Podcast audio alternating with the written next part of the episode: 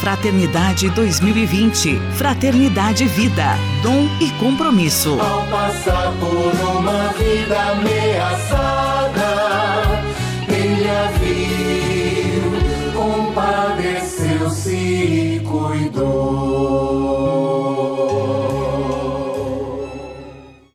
Paz e bem a você que acompanha o nosso podcast especial, nossa série de entrevistas sobre a campanha da Fraternidade 2020, que tem como tema Fraternidade, Vida, Dom e Compromisso. Hoje nós vamos conversar com o professor Alisson Douglas da Silva. Ele é docente do curso de Nutrição da Universidade de São Francisco, a USF. Ele também é doutorando em Saúde Coletiva pela Universidade Estadual de Campinas, a Unicamp. Paz e bem, Alisson, seja muito bem-vindo à nossa série de entrevistas. Oi, Érica. Eu que agradeço o teu convite. Fico honrado de poder falar sobre esse tema, um tema que é absolutamente é, pertinente para esse momento político que a gente vive atualmente. Aproveito também para saudar aqueles que nos ouvem, né, da província franciscana. Alisson, eu gostaria que você explicasse aos nossos ouvintes, primeiramente, o que é segurança alimentar. Então, Érica, Desde 2006, a gente tem uma, uma lei né, de âmbito federal que nos orienta, né, que nos ajuda a definir esse termo. Né? Essa lei é a Lei Orgânica de Segurança Alimentar e Nutricional, que a gente chama de LOSAN, e ela vai definir da seguinte forma: segurança alimentar e nutricional é a realização do direito de todos ao acesso regular e permanente a alimentos de qualidade e em quantidade suficiente, sem comprometer a satisfação de outras necessidades essenciais respeitando a diversidade cultural e que também seja ambiental, econômica e socialmente sustentável. O que nós precisamos destacar desse conceito como dois, dois se a gente quisesse ampliar, dizer inclusive três aspectos principais dessa, dessa definição é a seguinte. O termo segurança, ele pode conduzir a gente a pensar que nós estamos falando em termos microbiológicos ou em uma noção sanitária de segurança alimentar. E é claro que, em alguma medida, o, conceito comporta essa definição, mas talvez uma palavra que ajude a gente a, a esclarecer esse conceito seja a palavra seguridade.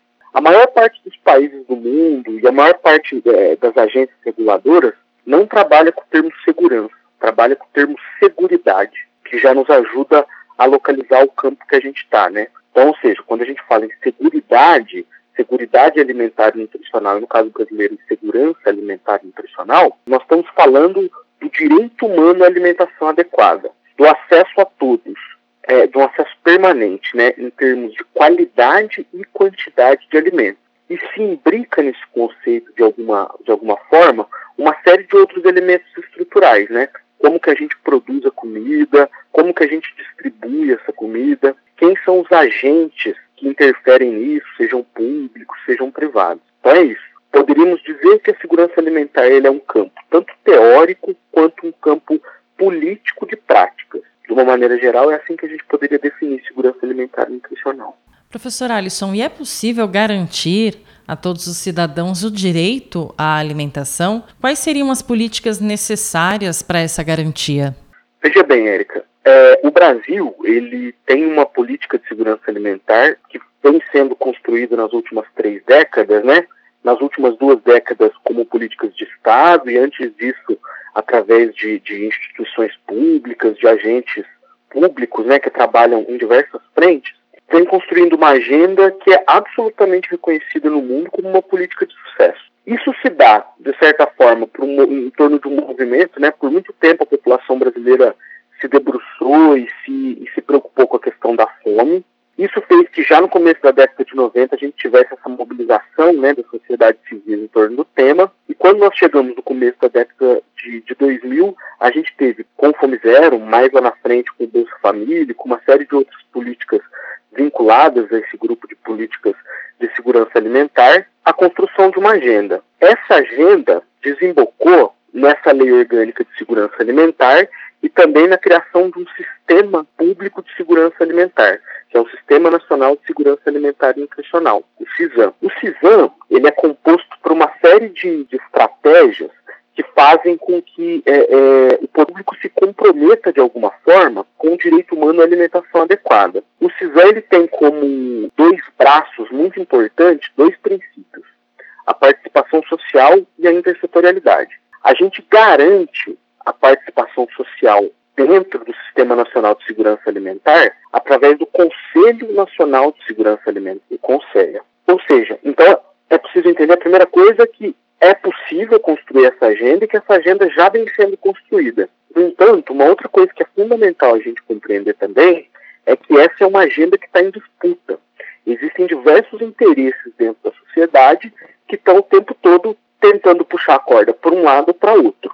Um aspecto fundamental hoje para a gente dizer é o seguinte: ainda que o Sistema Nacional de Segurança Alimentar ele coloque como um dos braços fundamentais para a efetivação do direito humano à alimentação adequada, a participação social, esse governo que nós estamos nesse momento, ele coloca como é, é prioridade dentro da sua agenda de atividades, desinstitucionaliza o Conselho como agente regulador.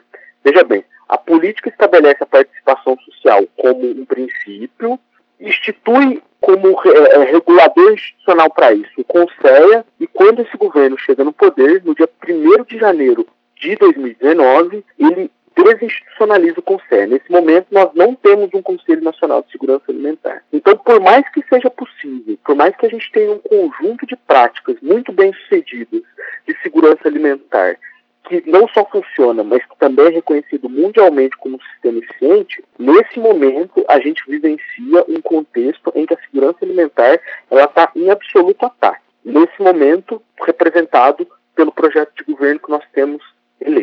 Nós estamos conversando com o professor Alisson Douglas da Silva. Ele é docente do curso de nutrição da Universidade de São Francisco. Professor Alisson, dentro dessa questão também da segurança alimentar, como que está hoje a situação do Brasil dentro do mapa da fome? Olha, a gente, em 2014, o Brasil saiu pela primeira vez. O mapa da fome é um instrumento que a FAO, né, que é o braço das Nações Unidas que cuida dos temas relacionados à alimentação e agricultura, ele desde a década de 90 instituiu o mapa da fome, né, que é uma, da, uma das formas da gente conhecer do ponto de vista internacional quais são os países que enfrentam essa situação. A gente inclui um país no mapa mundial da fome quando a gente tem mais de 5% da população ingerindo menos calorias do que o recomendado. Quando em 2014 a gente sai do mapa mundial da fome, isso é resultado, um resultado explícito e direto de uma série de políticas públicas que deram certo. Políticas de acesso ao alimento, mas políticas estruturais também. Por exemplo, se a gente quisesse dar um, dar um exemplo de uma, de uma política que foi fundamental nesse sentido, foi a política de implantação de cisternas no semiárido brasileiro. Só um exemplo um pouco mais regional. Mas aí a gente poderia falar também de aspectos relacionados à inclusão à cultura, inclusão à educação, ou seja, tem todo um projeto político que foi sendo construído, que desembocou em 2014, que nos tirou do mapa mundial da fome. Entre 2015 e 2017, é, nós tivemos uma virada no campo político, né? ou seja, é, a, a, correlação de força política ela se alterou. Desde esse momento, a gente vê uma combinação de fatores que colocam o Brasil numa situação novamente. Por exemplo, alta do desemprego, avanço da pobreza, corte de beneficiários do Bolsa Família, congelamento dos gastos públicos, né, que a gente teve recentemente através de uma medida provisória, que depois foi referendado pela Câmara dos Deputados e pelo Congresso de uma maneira geral, isso nos coloca em risco novamente de entrar novamente no mapa mundial da fome. Veja bem, no nosso sistema de segurança alimentar, ele pressupõe que o Conselho de Segurança Alimentar ele faça o acompanhamento tanto técnico quanto político dessa situação. Nesse momento, nós estamos sem esse conselho.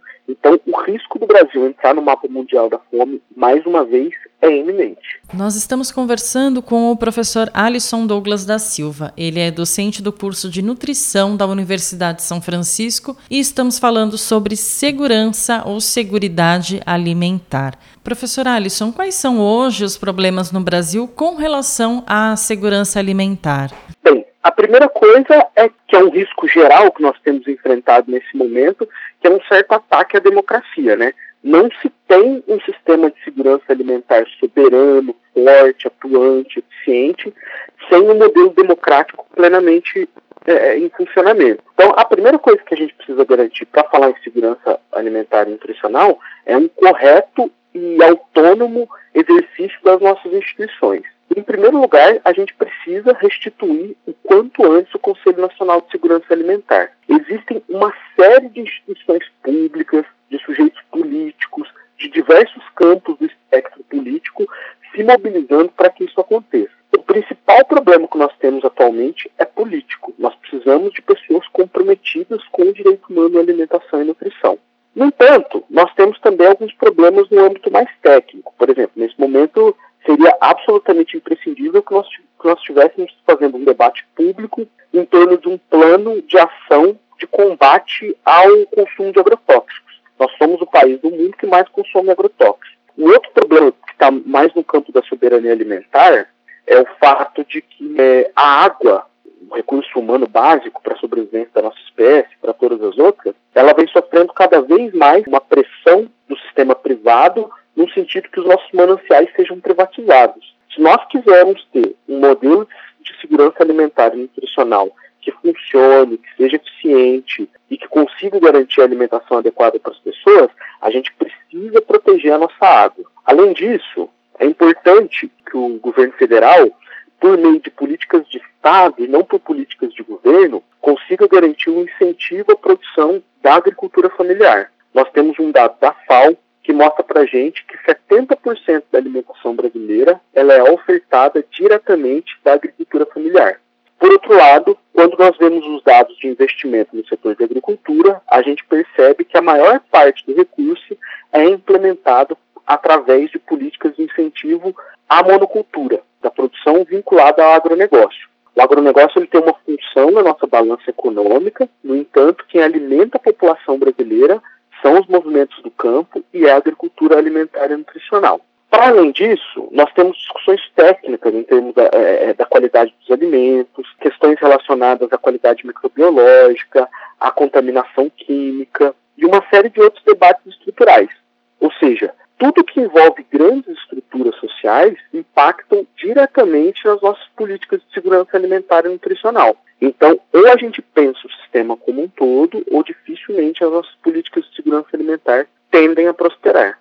A boa notícia é de que nós temos a sociedade civil mobilizada nesse sentido. Um exemplo disso é que, mesmo com o Conselho de Segurança Alimentar e Nutricional nesse momento desativado pelo governo federal, uma série de entidades vinculadas à discussão da, da segurança alimentar chamou para esse ano de 2020 uma conferência nacional, popular, autônoma por direitos, democracia e soberania e segurança alimentar. Ou seja, é uma forma de fazer uma pressão pública em relação ao poder público, né? É uma pressão da sociedade civil em direção ao poder público para que a gente consiga garantir os aspectos centrais das nossas políticas de segurança alimentar. É uma forma de barrar os retrocessos. Nós recebemos hoje em nosso podcast especial, nossa série de entrevistas sobre a campanha da Fraternidade 2020, o professor Alisson Douglas da Silva. Ele é docente do curso de nutrição da Universidade de São Francisco, a USF. Ele também é doutorando em saúde coletiva pela Universidade Estadual de Campinas, a Unicamp. Professor Alisson, muito obrigada por sua participação. Um grande abraço, paz e bem. Eu que agradeço, Érica. Fico absolutamente à disposição para a gente conversar sobre isso e outros temas no que se refere à nutrição e saúde pública. Um abraço a você e um abraço a todo mundo que nos ouve.